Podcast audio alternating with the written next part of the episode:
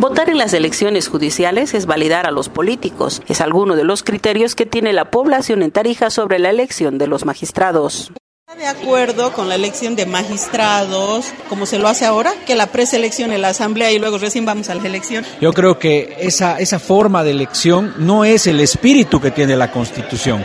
La elección es algo positivo porque es una conquista democrática. Yo creo que sacar toda la, la responsabilidad que tienen los legisladores a otras entidades sería lo más positivo. Tendrían que participar de la preselección de los candidatos, la sociedad civil, las organizaciones sociales, el control social, las universidades, o sea, todas estas instituciones deberían participar de la preselección. No estoy totalmente de acuerdo porque obviamente muchas veces esta situación se politiza lamentablemente. Entonces considero de que se debe primero seleccionar de los mejores eh, profesionales. ¿Selecciona la asamblea? ¿Quién debería seleccionar? La población.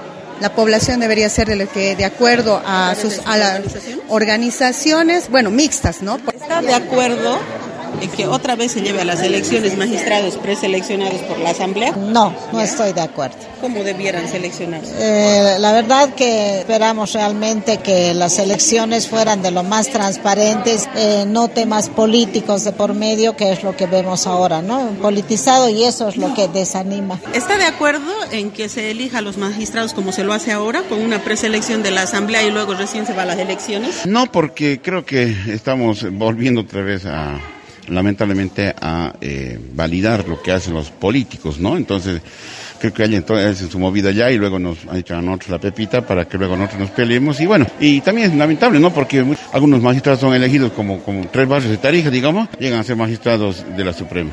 La verdad yo creo que la primera experiencia que hemos tenido en este proceso ya nos ha mostrado que no es realmente eh, efectivo ese mecanismo, porque justamente toda la politización que se juega en torno a, a lo que significa la Asamblea, no si estoy o no a favor de ese mecanismo, sino que debería continuar profundizándose, que se pueda transparentar y que realmente sea la gente quien decida de acuerdo a la meritocracia de las autoridades o de las personas que están trabajando en la justicia, ¿no? ¿Debería haber preselección? No sé, no creo.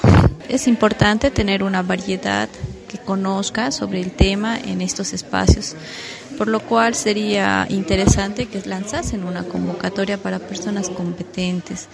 Y si en realidad dentro de un grupo ya hay nombres elegidos, hay la susceptibilidad de que estos no sean transparentes. Se han, identificado casos que la forma de elección no es, que si bien es cierto, califican tanto en currículum como en capacidad técnica y entrevistas, sean los que más puntaje tengan. No un nivel de 1 al 10 y que incluso el que saca 100 no es el elegido cuando el de 30 sí lo es, pese a haber estado dentro del cupo de los 10. ¿no? Entonces, no estoy de acuerdo con la forma. ¿Esta forma cómo le afecta la aplicación de la justicia? Muchísimas personas que han sido elegidas y cuando son removidas existe una represión presión por parte de quienes les han elegido, que al final parecen ser candidatos políticos cuando no son candidatos políticos. ¿Qué consecuencia deja que los magistrados sean elegidos, preseleccionados por la Asamblea? El problema de la aplicación de la del, ahorita del cómo está, por supuesto que les quita completamente cualquier independencia, ¿no? Eso es lo que afecta mucho en el sistema de justicia este hecho, ¿no?